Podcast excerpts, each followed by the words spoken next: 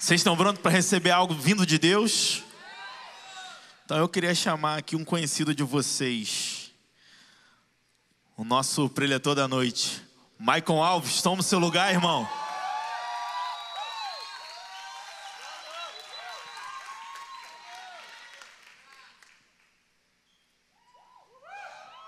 Boa noite, Nex. Boa noite, 27 mais. Tudo é Nex, nós somos um só. Vocês estão felizes? Animados? Ah, tá sim. Vocês estão felizes?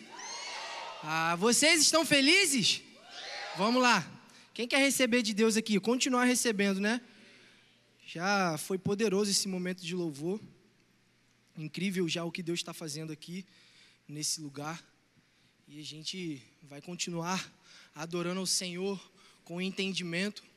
Eu oro para que Deus traga clareza aos nossos olhos, que o nosso coração seja alinhado com o dele, que a gente receba toda a porção que Deus quer derramar sobre nós nesse tempo. Amém, gente? Então não se distraia, coloque seu telefone em modo avião e vamos para cima, que eu sei que Deus vai fazer grandes coisas nesse lugar. É, tudo isso foi só o começo e a gente já conhece, né, na Bíblia que o melhor vinho fica para o final.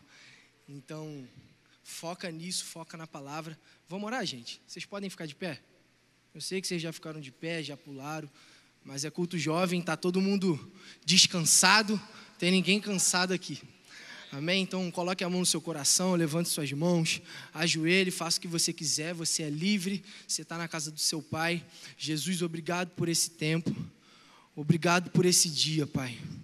Obrigado porque isso aqui é a obra do Senhor, Pai. Homem nenhum pode fazer isso, só o Senhor pode fazer isso, Jesus. Nós te contemplamos, nós te adoramos, Pai. Nós te damos toda a honra, toda a glória, todo o louvor. Tudo é para ti, Senhor. Tudo volta para o Senhor, Pai. Eu oro, Jesus, para que o Senhor traga clareza aos nossos olhos, abra os nossos ouvidos espirituais nessa noite, Pai. Em nome de Jesus, Pai, que o nosso coração seja alinhado com o seu. Espírito Santo, eu, eu oro para que enquanto eu fale, essa palavra seja pregada, haja cura em cada lugar, Senhor.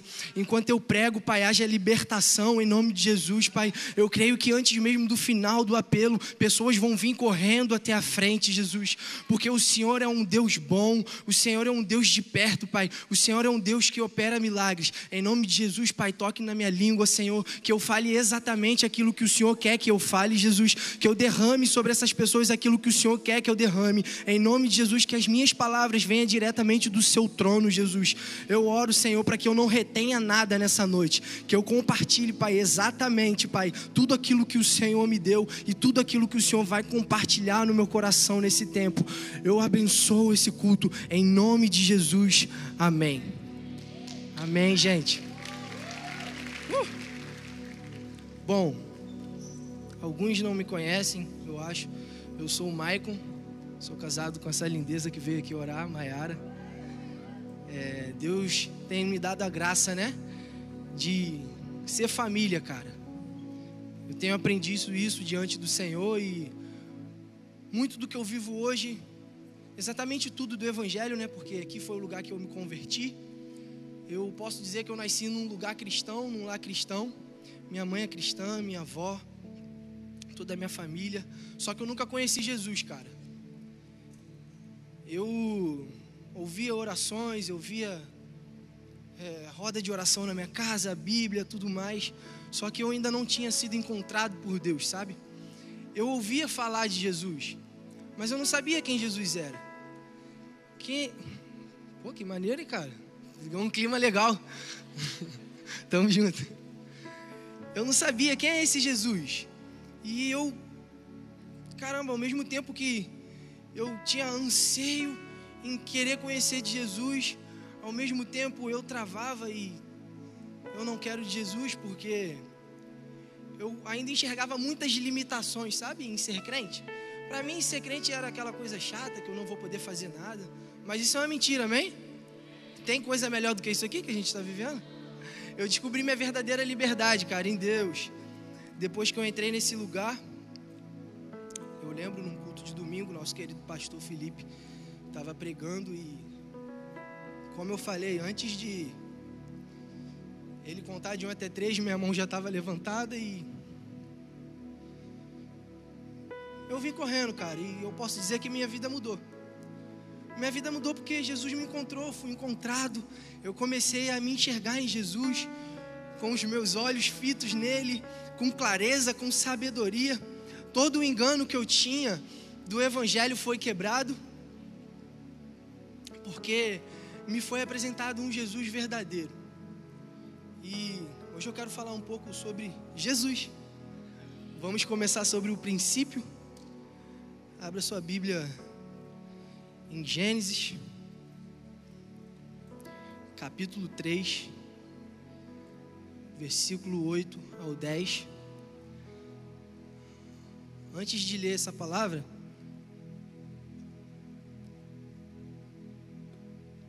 vamos entender um pouco do que eu vou falar. Um leve panorama, uma breve introdução. Eu quero falar sobre a queda do homem, a queda de Adão, né? E também nós iremos falar, é claro, da redenção do Senhor, da justiça de Deus por meio de Cristo Jesus. Então, entendemos nós já ouvimos, já lemos em algum lugar, e se você não leu e não ouviu, preste mais atenção ainda, que por meio de um só homem o pecado entrou no mundo, mas também por meio de um homem nós encontramos liberdade. Esse um só homem que o pecado entrou no mundo chama-se Adão, o primeiro homem, e esse outro homem que nos traz liberdade, salvação, vida eterna, chama-se Jesus Cristo. Eu estou muito empolgado, cara. Meu coração está queimando porque eu sei que Deus já está fazendo algo nesse lugar. E, cara, você fala para mim, Michael, por que, que a gente vai falar do Éden, do jardim, da queda? Porque é necessário, cara. O Evangelho é um Evangelho completo. Amém? Nós precisamos entender, ter ciência. E muitas das vezes a gente erra, a gente comete pecados, a gente cai justamente porque a gente não tem ciência da queda do homem. Tá? Então a gente vai falar um pouco aqui. Então, no princípio, Deus criou os céus e a terra, todas as coisas. Instituiu todas as coisas e lá colocou Adão. Depois fez Eva, sua mulher, de sua costela. Porque a mulher sempre anda dos nossos lados, né, esposinha? Nos impulsionando, enfim. Daí, cara, a Bíblia nos diz que eles comeram do fruto proibido, né? Uns dizem que é maçã, outros falam, faz uma piada que é coco. Eu não sei o que é, então eu não preciso falar. A gente não sabe, é o fruto do conhecimento do bem e do mal. Vamos lá, o conhecimento do bem e do mal. Então, a gente sabe aqui que eles caíram, né? Que eles cometeram um pecado porque eles comeram do fruto. Logo, seus olhos se abriram, né? E eles se esconderam da face de Deus, da presença de Deus. E falando de olhos, a Bíblia nos ensina em Mateus, não precisa botar não, mídia. Só vou relatar Mateus, capítulo 6, verso 22 e 23, que se os nossos olhos forem bons, todo o nosso corpo será bom. Que os nossos olhos é a candeia do nosso corpo, sabe? E se os meus olhos são maus, é porque existem trevas em mim. E quão tremendas trevas são né? Então, cara, a gente precisa ter uns olhos bons, uns olhos no Senhor. Mas, Maico, como é que a gente consegue enxergar? Como é que eu vou enxergar com os olhos bons tanta coisa boa no meio de uma sociedade corrompida, no meio onde tem doenças, roubos, tantas coisas? Nós só conseguimos ter os olhos bons com os olhos nele.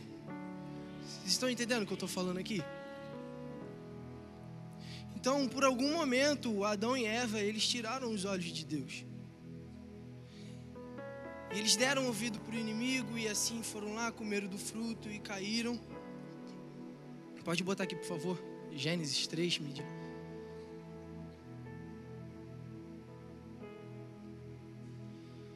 Vamos ler. Ouvido o homem e a sua mulher os passos do Senhor Deus, que andava pelo jardim quando soprava a brisa do dia Esconderam-se da presença do Senhor Deus entre as árvores do jardim. Mas o Senhor Deus chamou o homem, perguntando: Onde está você? Ele respondeu: Ouvi seus passos no jardim e fiquei com medo, porque estava nu, por isso me escondi. Ele estava nu, ele sempre esteve nu, né? Mas quando eles cometem do pecado, a desobediência de Deus, os olhos deles se abrem para a maldade e eles se escondem da face de Deus. Vocês estão me vendo aqui? Vocês estão me ouvindo? Amém? Eles fazem exatamente isso aqui, ó. E Deus pergunta: Aonde está você? E ele responde: Eu estou aqui, eu me senti medo e me escondi. Só que vocês sabem que eu estou aqui. Deus sabe que eu sempre estive aqui nesse lugar. Quando Deus faz essa pergunta, é porque Deus está olhando para dentro dele e falando: Adão, aonde está você? Por quê? Porque apenas uma coisa pode nos separar da presença de Deus, chama-se pecado.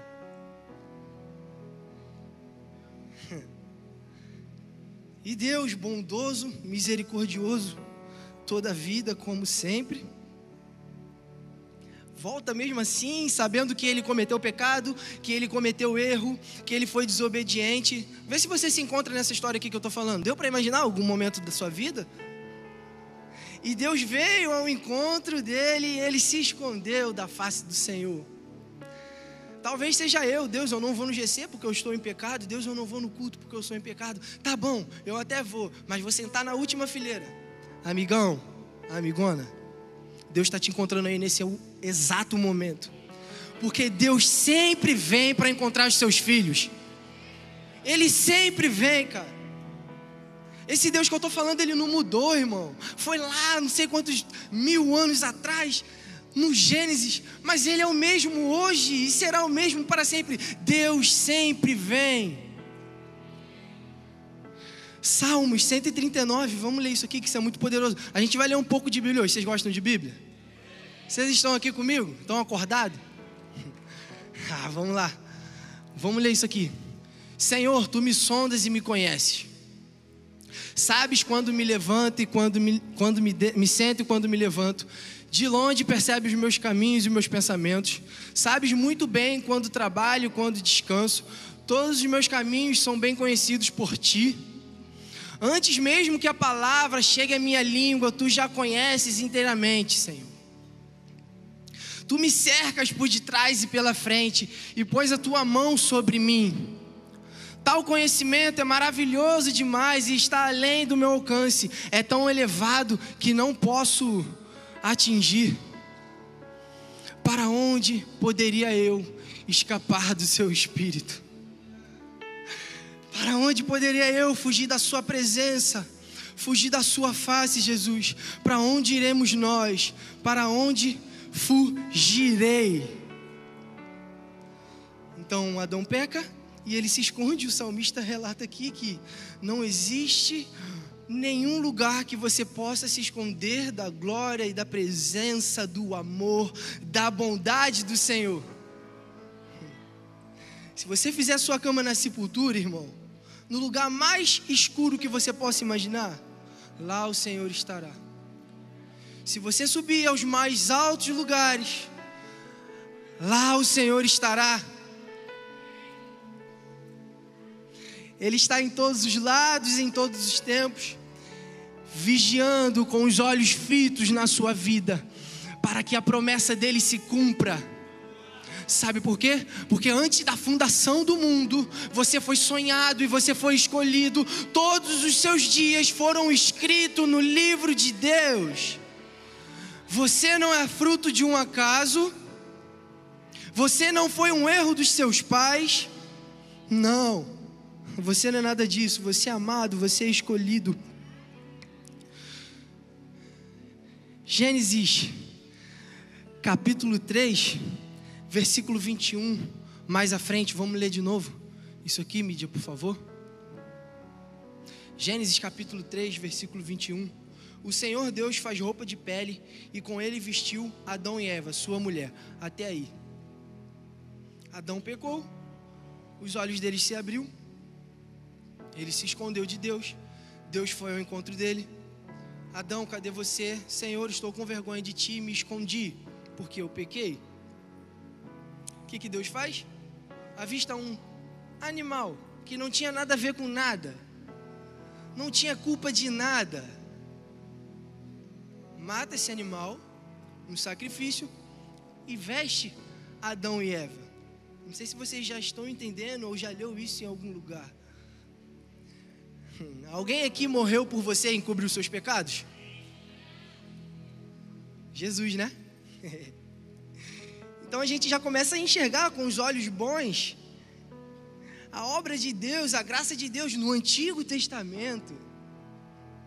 E passava-se um animal, Deus pega esse animal, mata, faz roupa e bota em Adão e Eva para encobri-los do pecado e sair de um lugar de esconderijo. Então eu quero falar para você que essa noite é um lugar de você sair do seu lugar de esconderijo. É um lugar que Deus está te ativando para que você saia da caverna. João capítulo 1, versículo 29. João está se referindo a um Cordeiro de Deus. Lá vem o Cordeiro de Deus. Lá vem o Cordeiro de Deus que vai salvar o mundo, que tira o pecado do mundo. Isaías 53, 7 também diz que ele foi como um cordeiro mudo ao matadouro. Eles estão falando de Jesus, gente. Então morreu um animal lá atrás para cobrir o pecado de Adão e Eva, e hoje no, e na nova aliança, de novo, vem Jesus, Deus manda seu filho e morre Jesus para encobrir os nossos pecados. No Antigo Testamento, um cordeiro foi morto como sacrifício. No Novo Testamento, Jesus morreu como sacrifício. No Antigo Testamento, o sangue nos umbrais daquela porta foi um sinal de libertação, de salvação na casa de Raabe, a prostituta. E no Novo Testamento, o sangue escorrido na cruz é simbologia que Deus está nos protegendo a todo tempo, é, é a simbologia que Deus veio para nos trazer libertação de todos os nossos pecados, de todas as nossas iniquidades, de todas as nossas limitações. Você pode até ser limitado, meu irmão, mas você não pode limitar o poder de Deus. Ah, Jesus não morreu à toa para que você vi, vi, vivesse uma vida de qualquer jeito. Deu um trava-língua aqui, mas amém. Quase orei em língua também. E é isso. Deus não morreu, cara. Deus não mandou. Cara, a Bíblia nos diz que Deus amou o mundo de tal maneira que enviou seu único filho. Irmão, eu posso até te amar demais, cara. Mas você acha que eu daria o meu filho por você?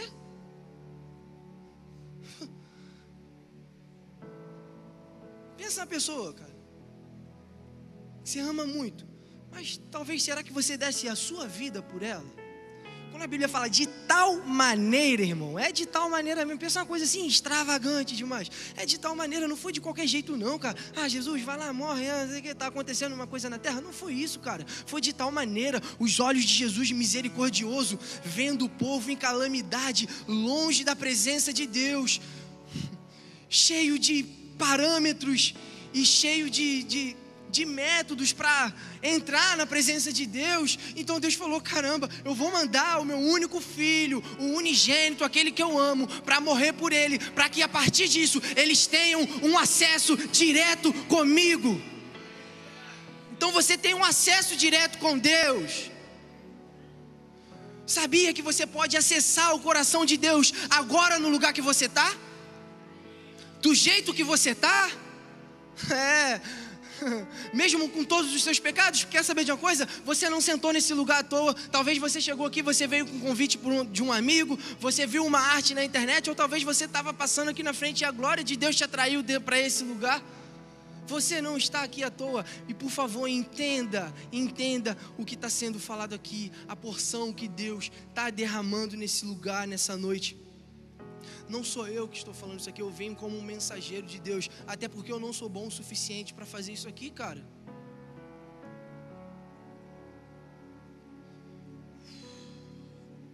Jesus é um é Deus que transforma, cara. Sabe por que eu falo isso com tanta empolgação e os meus olhos se enchem de lágrimas? O pessoal Ian principalmente, me chama de um profeta chorão, né? Eu vou orar pelo aniversário antes e choro. Eu choro, irmão, sabe por quê? Essa é a maneira que eu me expresso diante da glória de Deus, cara.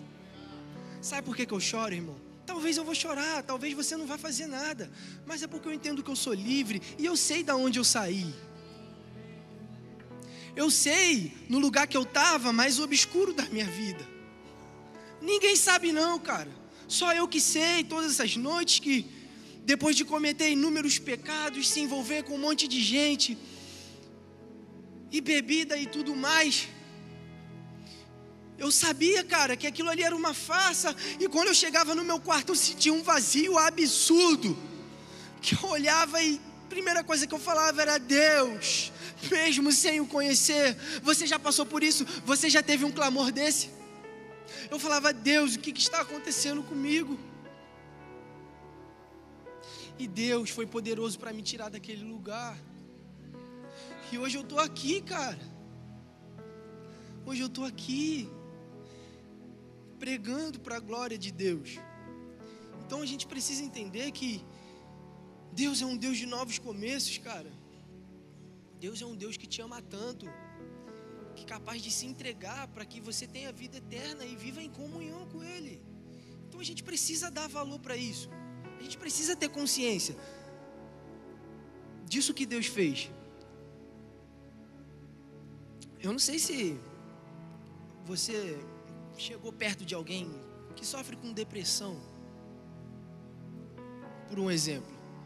A pessoa só libera coisa triste, só tristeza, só fraqueza, e aquilo ali enche todo o ambiente. Por quê? Porque ela tem a consciência que ela está cativa, ela tem a consciência que a vida dela não vale mais nada. Isso com os nossos olhos carnais, com a nossa natureza adâmica que eu falei lá atrás. Só que mal sabe ela que ela também pode ter uma natureza santa mediante a Cristo Jesus. Então, aquilo que ela entende, ela libera. Estão entendendo o que estou falando aqui? Tem alguém comigo? Dá um glória a Deus então. Amém. A pessoa libera aquilo que ela está com entendimento. Então, quando a gente olha para a cruz, a gente se depara com essa incrível e grandiosa obra do sacrifício de Jesus na cruz por nós, e a gente tem acesso a isso, irmão, esquece. A gente começa a liberar aquilo que Jesus fez pela gente. Não é assim? Quantas vezes a gente já leu na Bíblia e a mulher foi curada e saiu correndo falando para todo mundo: caramba, eu conheci um homem que me curou, que isso e aquilo. E Jesus cura o cara e fala assim: não fala para ninguém, não adianta nada. O cara quer falar para todo mundo do amor de Deus, que Jesus curou ele, que existe um homem que tira o pecado do mundo. Enfim, cara, sabe o que é isso?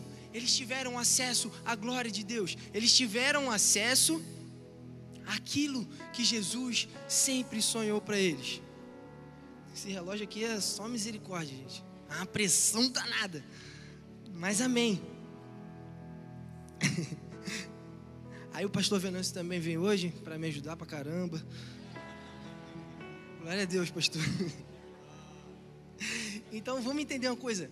Tudo isso, cara, a queda do homem, é, a, a justiça de Deus mediante Jesus Cristo. Vocês acham que tudo isso foi à toa? Você acha que ah, Jesus morreu? Tá bom, para eu ter vida, para eu ser salvo, para eu vir para o 27 mais, para eu vir para o Next, ir para o GC. Amanhã tem culto, vou escolher qual que eu venho, 10 ou 18 horas. Vou sentar aí num banco qualquer e vou viver assim de qualquer maneira. Segunda-feira eu acordo, vou para o trabalho, mais uma semana. Não, cara. Você acha que Jesus morreu para que você vivesse uma vida dessa maneira? Não, é uma interação. Eu quero que vocês me respondam. Você acha que Deus morreu para que você vivesse uma vida de qualquer maneira? Então pronto, pô. Então vamos ter um entendimento e a partir de hoje, em nome de Jesus, nós iremos sair desse lugar vivendo de uma maneira totalmente diferente. Eu falo isso porque essa palavra Deus me deu há muito tempo. Assim que eu me converti, eu não, não tinha muito entendimento que um dia eu acordava, vou mudar o mundo, meu irmão, vou falar de Jesus para todo mundo. E no outro dia eu acordava, eu sou um, um, nada, né? Não quero nada, não quero nem ler a Bíblia, não quero nem orar. Alguém é assim também? Sabe por quê? São duas naturezas: a natureza adâmica caída e a natureza da justiça de Deus. Ah, eu não quero ler a Bíblia, mas eu vou ler. Porque se eu sei que eu não ler, se eu não acessar isso, eu morro. Eu não quero orar, mas eu vou orar, porque eu sei que sem intimidade com Deus eu vou ser cativo novamente. Ah, eu não quero ligar para Igor, pô, para sei lá, ter um tempo com ele, aconselhar esse, mas eu vou ligar, meu irmão, porque eu sei que isso é a igreja em unidade e assim a gente consegue avançar. Ah, a Gabriela é muito chata. Desculpa, Gabi. A Gabriela é muito chata. Eu não consigo ficar perto dela porque ela só libera coisa ruim, que não sei o que, não sei o que. Mas eu vou ficar e tentar transformar a vida dela mediante a Cristo Jesus, porque eu entendo que ela não nasceu para viver uma vida assim. Vocês estão entendendo o que eu estou falando assim? Então a gente fala, vamos avançar, vamos fazer isso, vamos fazer aquilo, e isso só é possível mediante a obra de Jesus na cruz. Enquanto nós não tivermos o entendimento de que a cruz nos dá poder, a gente fica paralisado, a gente não consegue fazer nada. A gente pode até correr um pouco, mas chegar aqui eu canso. Toma um fôlegozinho, eu vou correr mais um pouco, mas chegar aqui eu canso de novo. E talvez o para lá nem seja o lugar que Deus quer que eu vá. De repente é para lá, mas eu estou vindo para cá porque talvez está todo mundo indo junto. E a gente acaba andando em bando. E Deus é um Deus que dá direção. Deus é um Deus, a Bíblia nos diz, cara, tá tudo na Bíblia. Que a minha vontade é boa, agradável e perfeita. Mas eu não quero ouvir Deus, como é que eu vou saber a vontade de Deus para comigo? Então talvez Vou usar Igor de novo, ele está na minha frente aqui, vai servir de cobaia. Igor e Larreni, para você não ficar sozinho. eles são minhas referências, eles são crentes demais. Meu líder disse aí tal, tá indo para lá. Que, que eu vou fazer? Eu vou para lá também, mas eu nem sei se foi isso que Deus me pediu. Sabe qual é, cara? Eu nem sei se foi isso que Deus sonhou para mim. Ah, mas fulano tá indo, e por que, que eu devo ir? Ah, mas fulano tem. E por que, que eu devo ter? Sabe, gente, a gente acaba entrando em lugares obscuros da nossa vida pelo simples fato de Deus, o que o Senhor tem para a minha vida. Senhor, o que o Senhor tem para fazer na minha vida hoje? Mateus 6, como vou orar, Senhor? Quando orares, orem assim, Pai nosso que estás no céu, santificado seja o seu nome. Venha a nós o nosso reino e seja feita a sua vontade, Jesus. Aqui na terra como é no céu, Pai. Cumpra a sua vontade em nós, Jesus. E a gente começa a ser direcionado, a gente começa a entender da parte de Deus. E a gente começa a ter uma vida de acordo e pautada naquilo que Jesus tem pra gente. Ah, mas comecei a tá, tá sendo pesado? Não, cara. É o evangelho e o evangelho é de amor. Talvez está sendo pesado para você porque você ainda não está com os olhos na cruz. Mas só que a cruz não é só para mim. A cruz não é só para o Igor. A cruz não é só para Maiara, para o Venâncio, para o Não, a cruz é para todos nós, cara. Está disponível. Nós temos acesso, cara. E mediante a tudo isso, por que, que eu falo isso, eu insisto em falar isso, porque eu sei que só isso pode te libertar, cara. Porque foi isso que me libertou, é o acesso diretamente a Jesus. Eu e ele entrando no meu quarto, fechando a minha porta. E Pai, que o Senhor quer falar comigo hoje? E não há problema nenhum em pedir, Pai, eu estou precisando disso, disso. Eu não tenho dinheiro para pagar tal conta. O Senhor pode me dar? Aí a gente olha para a Bíblia e sabe o que Jesus fala? Vocês estão se preocupando por quê? Olha as aves do céu, olha as flores do campo. O que, que elas fazem, cara? Elas têm tudo o que precisa. Por que, que há preocupação? Então, em nome de Jesus, cara, lance suas ansiedades, suas preocupações em Cristo Jesus. Experimente a liberdade que você tem. Talvez você está preso tendo uma liberdade. De repente você está dentro de uma cela com uma chave do cadeado na mão e o cadeado está trancado. E você não sabe como sair da cela, por quê? Você não sabe para que a chave serve. Então, quando a gente tem esse entendimento, cara, eu tenho livre acesso de pegar a minha chave e no cadeado abrir, eu sou livre.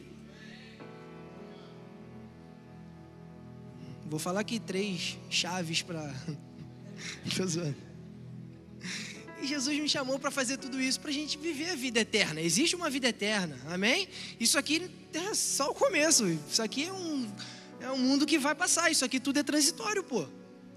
A gente não vai viver de, de ah, isso aqui, ah, conquistei, trabalhei, estudei, trabalhei, conquistei o carro dos meus sonhos. Vai passar. Consegui me formar, não, não, não doutorado, né? Vai passar. Estudem, gente, alcancem esses lugares, porque é para a glória de Deus. É preciso, cara. Mas o que eu estou falando é, isso vai passar. E Jesus já sabendo, né, onipresente, onisciente, onipotente, toda a sabedoria do mundo dele, ele sabia que isso iria passar e por isso mandou Jesus para morrer por você, encobrir seus pecados, você acessar Jesus, ter a vida eterna e reinar com ele. Só que a Bíblia nos ensina que nossas obras serão provadas. 1 Coríntios, capítulo 3, verso do 11 ao 15. Porque ninguém pode colocar outro alicerce além do que já está posto, que é Jesus Cristo. Se alguém constrói sobre esse alicerce usando ouro, prata, pedras preciosas, madeira, feno ou palha, sua obra será mostrada, porque o dia atrará a luz, pois será revelada pelo fogo, que provará a qualidade da obra de cada um. Se o que alguém construiu permanecer, esse receberá recompensa. Se o que alguém construiu se queimar, esse sofrerá prejuízo. Contudo, será salvo como alguém que escapa através do fogo, eu acho. Então nossas obras serão provadas por Deus. Então tudo que a gente faz foi um leve panorama, eu acho, trazendo um melhor entendimento. Jesus pecou, Jesus veio, vida eterna, e na vida eterna existirá recompensas e eu vou reinar com Jesus? Não sei. Você vai? Eu sei o que eu vou. Mas mediante das suas obras, que não é a obra que te salva, é a cruz, é o sacrifício de Jesus. Mas suas obras serão provadas e não adianta você fazer coisas boas com uma motivação errada. Não adianta você dar comida para quem necessita com um coração errado. Sabe o que vai acontecer? Vai ser queimado. Você está se sacrificando à toa. No bom sentido. Então, cara, precisamos nós estar sempre com o coração em Deus. Ah, mas como é que eu faço isso tudo? Estando no conselho do Senhor. O salmista pergunta a Deus: como é que eu vou fazer para não pecar tal? Como é que eu já. Guardei a Sua palavra em meu coração para não pecar contra ti. Então a palavra nos dá respaldo para todas essas coisas. Amém, gente? E mediante as nossas obras, tudo isso. Eu adoro Mateus 5, versículo 3. Se tiver como botar aqui, eu falei que a gente ia ler muita Bíblia hoje, mas isso é bom que quando a palavra entra, a palavra nos liberta. Coloca aqui Mateus 5, 3, por favor, para todos nós lermos. Amém? Não tem Mateus 5,3, eu leio. Tem sim. Bem-aventurados os pobres em espírito, pois dele é o reino dos céus. Gente, o que é pobre em espírito? Uma pessoa que não tem nada? Não, pô. É uma pessoa que entende que sem Jesus ela não tem nada. É uma pessoa que, eu sou pobre, Senhor, eu preciso do Senhor. Eu preciso da Sua glória, eu preciso do Seu abraço. Eu preciso de quem o Senhor é. Sem o Senhor eu não sou nada, sem o Senhor eu não vou para lugar nenhum. Sem o Senhor eu posso até começar, mas uma hora eu vou cair, uma hora eu vou falhar. Sem o Senhor eu não vou conseguir suprir minhas expectativas. Sem o Senhor eu posso até tentar algumas coisas para me saciar, mas isso não vai matar minha fome, isso não vai matar minha sede. Isso que é ser pobre de espírito, cara, é reconhecer a soberania de Deus sobre a sua vida. Ser pobre de espírito não tem nada a ver com uma pessoa que não tem nada. Ah, o cara, um morador de rua, um mendigo, aquele que não tem Jesus, ele é pobre de espírito. Não, pelo contrário. Ser pobre de espírito são as pessoas que têm Jesus, mas reconhecem que sem Jesus elas não conseguem e não são nada. Isso é muito forte, mano. Só Deus sabe como é que eu passei meu dia.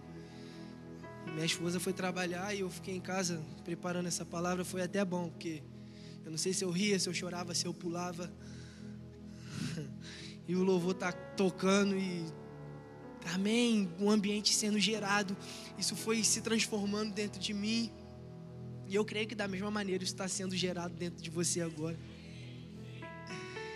Ah, Jesus. Então Jesus faz isso tudo, cara, é para que também a gente anuncie a vinda de Jesus. Encerrando agora. É para que a gente não viva de qualquer maneira, existe um propósito Se você quer ficar sentado só aí, ouvindo uma boa palavra e ter alcance em alguns lugares, amém, cara. Mas existe algo muito mais legal do que isso. Que é sair por aí espalhando as boas novas, é dar um testemunho de vida e ver as pessoas sendo transformadas através daquilo que você vive, não porque você é bom, mas porque o Senhor está com você, porque ao mesmo tempo você se fez pobre de espírito. Você reconheceu a soberania de Deus. João 1:21, João diz: "Eu sou a voz do que clama no deserto". Jesus não, João não fala, eu sou a voz que clama. Ele não fala, eu sou a voz do que clama. Se ele é a voz de alguém, é por quem é esse alguém? Quem é esse alguém que estava clamando dentro de João? naquele deserto. Ei, prepare um caminho para mim. Ei, faça um caminho reto para mim. Será que você pode me entender? Será que você sabe de quem é essa voz que está clamando dentro de você, te chamando? Ei, Arthur. Ei, Bruno. Ei, Letícia, prepare um caminho reto para mim.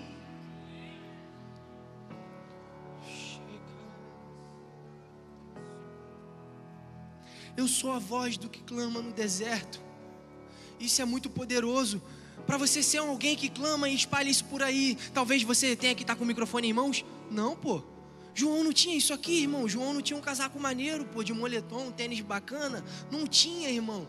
João se vestia de, de linho, de pano de saco, eu acho, se eu não me engano. A comida de João era gafanhoto e mel silvestre. A gente sai daqui almoça no Verdana, janta no Musselim. Glória a Deus por isso, porque Jesus é bom, pô. Mas você entende que João não tinha nada, mas ao mesmo tempo ele tinha tudo, porque ele entendeu o propósito de vida. Ele entendeu para que ele foi chamado, meu irmão. Não há coisa melhor do que andar com Jesus, não, cara. Em Gênesis capítulo 5, a Bíblia nos relata que andou Enoque com Deus 300 anos. Às vezes a gente fala 375 porque a gente tem uma má interpretação e não lê a Bíblia direito. Porque a Bíblia diz que aos 65 anos de idade, Enoque gerou o filho dele, que eu esqueci o nome. Mas é um nome estranho, porque a genealogia é estranha, né? É... E depois disso, a Bíblia fala, e andou Enoque com Deus mais 300 anos. Então, peraí, mano. Eu fico me pensando. A Bíblia não diz isso, gente. Calma. Mas eu fico pensando, porque eu gosto de entrar na história. Mano, será que os 65 anos de Enoque, Enoque não estava andando com Deus e a partir dos 65 anos ele andou com Deus? Pode ser, né? Talvez você não tenha andado com Deus até hoje. Mas quem sabe a partir de hoje você comece a andar com Deus. Talvez você até já é crente, irmão, mas não anda com Deus, pô. Por que, que quer ser desviado? Sair daqui e usar drogas, sei lá, se relacionar com outras pessoas? Não. Ser desviado é viver dentro da igreja e talvez não viver o propósito que Deus tem para você. Isso, isso é ser desviado, pô. E para fechar, o louvor tá aqui. Pode vir, gente. Desculpa. Vem. Fica aqui comigo. Eu quero falar de Felipe. Quem foi Felipe? Felipe em Samaria, em Atos capítulo 8. Não precisa botar não para a gente não perder tempo. Deixa aí então, amém. Atos capítulo 8, essa mídia. Gente, vamos bater palma para essa mídia que é top demais.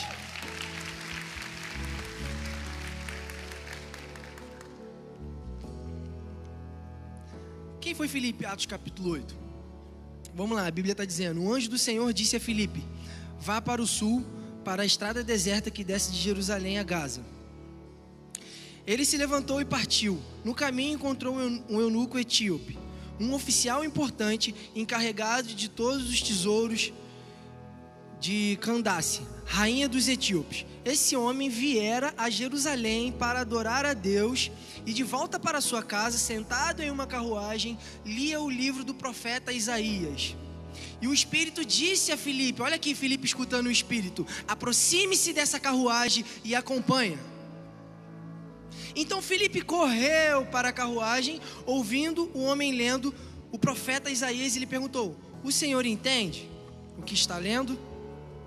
Ele respondeu: Como posso entender se alguém não me explicar? Assim convidou Felipe para subir e assentar-se. O eunuco estava lendo esta passagem da Escritura e ele foi levado como uma ovelha para o matadouro, e como cordeiro mudo diante do, esquia, do tosquiador, ele não abriu a sua boca. E em sua humilhação foi privado de justiça. Quem pode falar dos seus descendentes? Pois a sua vida foi tirada da terra. E o eunuco perguntou a Filipe: Diga-me, por favor, de quem o profeta está falando, de si próprio ou de outro?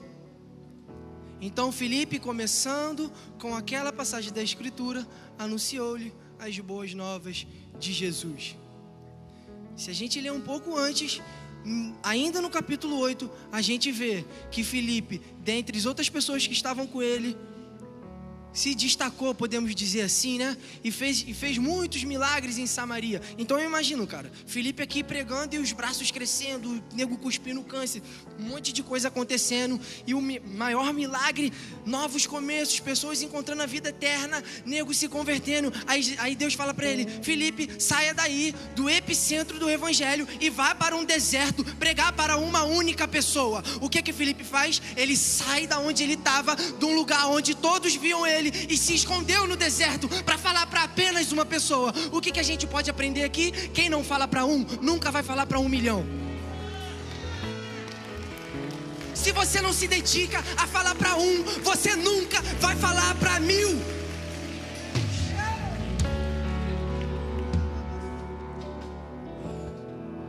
Ah, Jesus, obrigado por isso, Pai.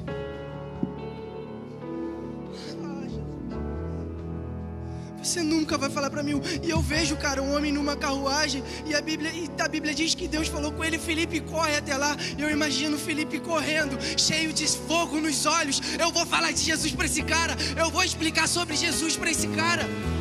Irmão, ele estava no deserto e ele correu atrás de uma carruagem. Ele estava a pé, ele fez um esforço danado para pregar para alguém. E a gente tem tanto livre acesso para pregar na internet, pregar no trabalho dentro da sua casa. Mas a gente se priva por isso, porque uma natureza adâmica ainda fala alto dentro da gente. Mas em nome de Jesus, essa é uma noite que isso vai ser quebrado e nós vamos começar a nos posicionar numa natureza divina de santidade, uma natureza que aonde a gente fala no nome do Senhor, as pessoas são curadas, os cegos enxergam, os surdos ouvem. Aleluia! Você pode ficar de pé no seu lugar, irmão. Seja para mil, seja para um, nós iremos pregar o Evangelho e viver tudo para a glória de Deus.